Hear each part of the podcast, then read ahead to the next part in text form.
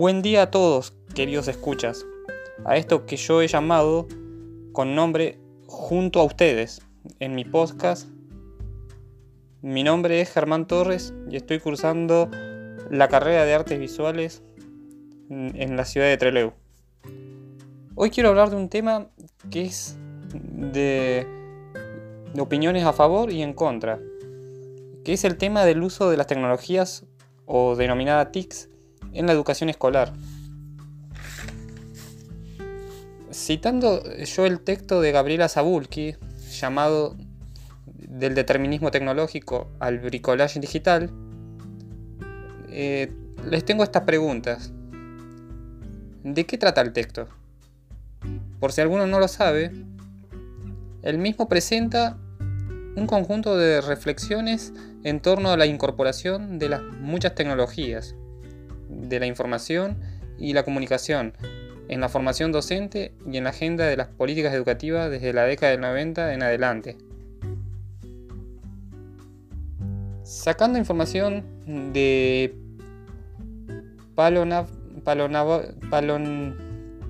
palonavoy.com y Disruptivas Media,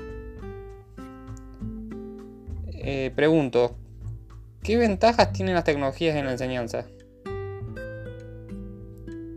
¿Y qué desventajas tienen las tecnologías en la enseñanza? Las tecnologías, eh, las ventajas que tienen son que se puede enseñar a la distancia sin asistir a un aula, por ejemplo. También que pueden ser más accesibles a nivel económico, porque no necesitas eh, gastar plata en hojas ni en fotocopias, solamente tenés una computadora y lo manejas todo vía internet. Se puede hacer trabajos y enviarlos por medio digital, lo cual no hace falta estar en el lugar en vivo junto al docente, o el docente darle a los alumnos a, través de las páginas digitales un trabajo práctico, lo cual tampoco hace que la necesidad de que el alumno se acerque a la escuela. Y también se puede consultar al docente por vías de WhatsApp, mail, Classroom o viceversa para poder tener un contacto no, no presencial, pero sí de una manera virtual, la cual también es una manera de poder eh, enviarle los trabajos para hacer las clases. Pero también tiene sus desventajas en la tecnología en la enseñanza.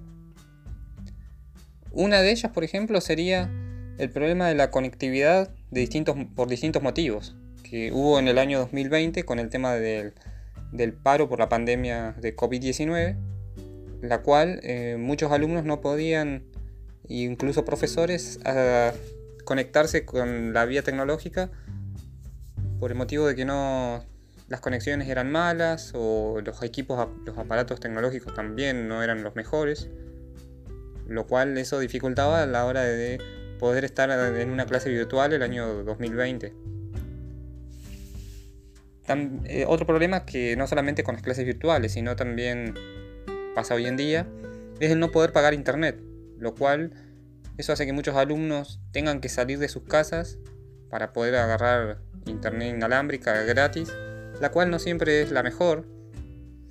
Y pagar en un lugar internet también, eh, aparte lleva plata, es, es medio difícil ir todo el tiempo hasta la, hasta un locutorio o lo que sea para poder tener acceso a la internet. Y así poder estar en las clases que, se requieren estar.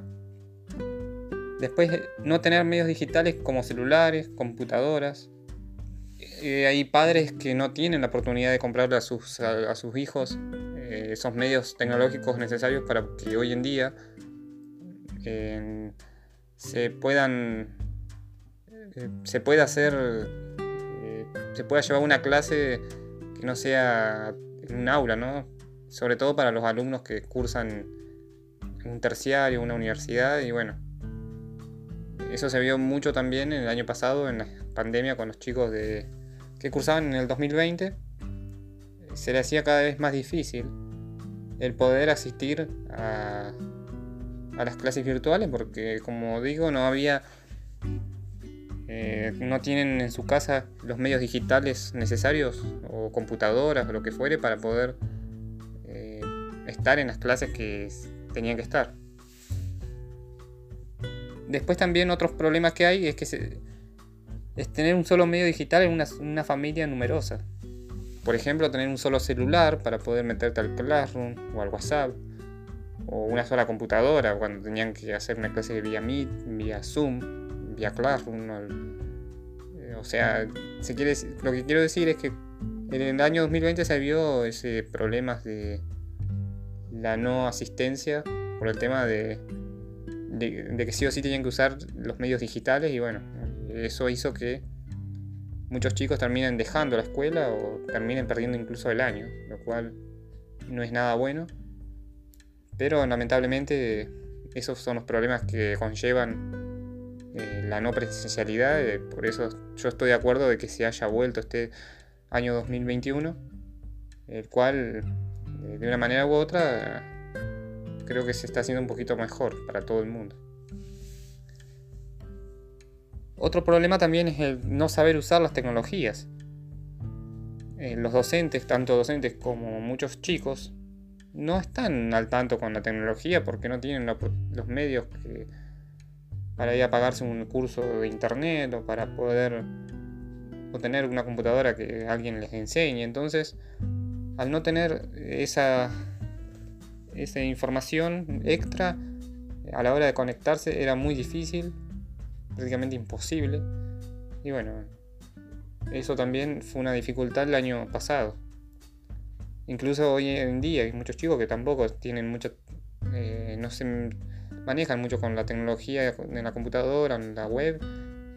Y muchos de los trabajos la piden justamente por internet, por vía todo lo que tiene que ver con lo virtual como puede ser, no sé, un, un trabajo en, en Word, un,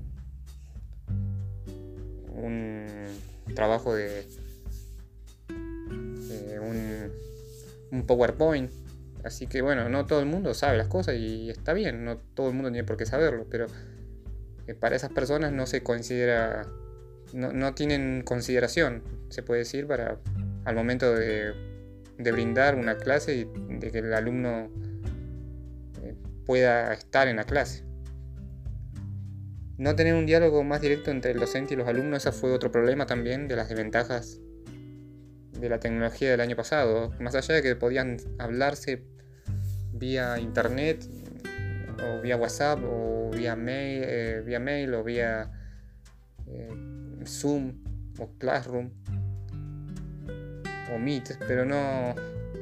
Las conexiones, como decía, siempre son malas y la verdad que no es lo mismo que estar en vivo.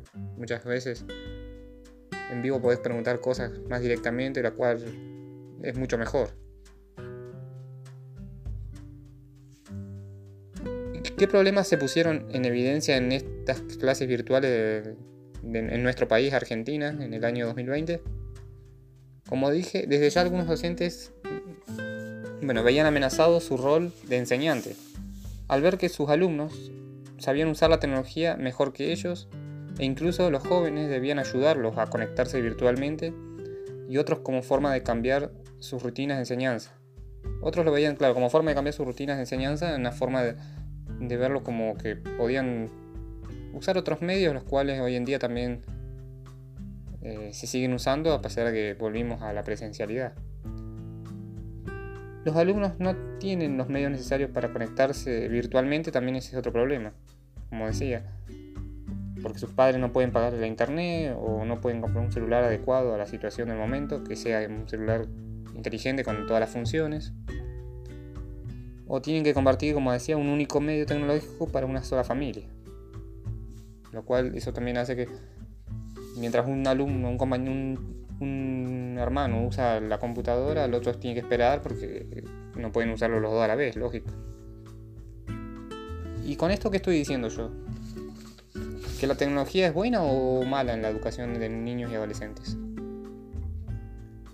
Para nada, sino que la misma tiene sus beneficios y también tiene sus problemas y que más allá de la entrega de computadoras en nuestra República Argentina, la no presencialidad escolar dejó en evidencia las desigualdades sociales que existen entre las familias de chicos que asisten al sistema educativo y los problemas al usar las herramientas digitales. Eso fue lo que se vio muy claramente en el año de pandemia. En resumen, las tecnologías digitales son una oportunidad, en cierta manera, para ampliar